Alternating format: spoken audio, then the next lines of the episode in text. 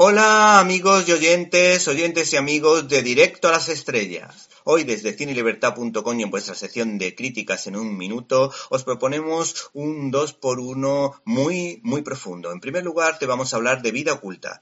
Y es que uno de los máximos exponentes del cine cristiano católico casi de altos vuelos y de los pocos que consigue grandes presupuestos que permitan su exhibición al máximo nivel es sin duda Terrence Malick, recordado por El Árbol de la Vida, la delgada línea roja y por supuesto un peliculón, Amazing Grace.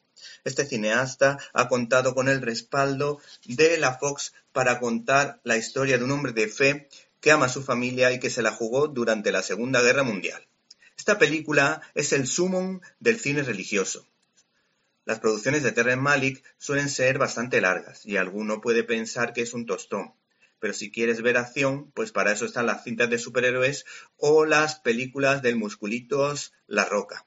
El caso es que cuando vas a ver un largometraje de este cineasta, vas a un espectáculo visual y sensitivo que busca interpelarnos, intentando sacar de nosotros la dimensión espiritual propia del ser humano, siendo el máximo exponente a nivel mundial de lo que se puede entender como cine cristiano católico, como decíamos. Esta producción es maravillosa. Este tipo de cine está especialmente indicado para ver en la gran pantalla. Cuenta la historia de un matrimonio que se quieren con todas sus fuerzas y que viven en una perpetua luna de miel, pero su vida en común dará un vuelco cuando Franz, el marido, dando muestra de su coherencia cristiana, se niega a jurar lealtad a Hitler y de alguna manera lo hace no por fanatismo, sino por convicción, porque su fe en Dios le impide traicionar a su conciencia. Los personajes secundarios van aportando argumentos a favor y en contra de su decisión, así como este hombre irá viendo las consecuencias que tiene ser coherente en una sociedad marcada por el nihilismo nazi.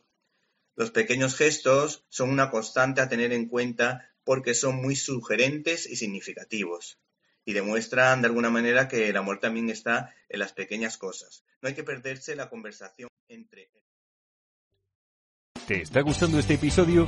Hazte fan desde el botón apoyar del podcast de Nivos. Elige tu aportación y podrás escuchar este y el resto de sus episodios extra. Además, ayudarás a su productor a seguir creando contenido con la misma pasión y dedicación.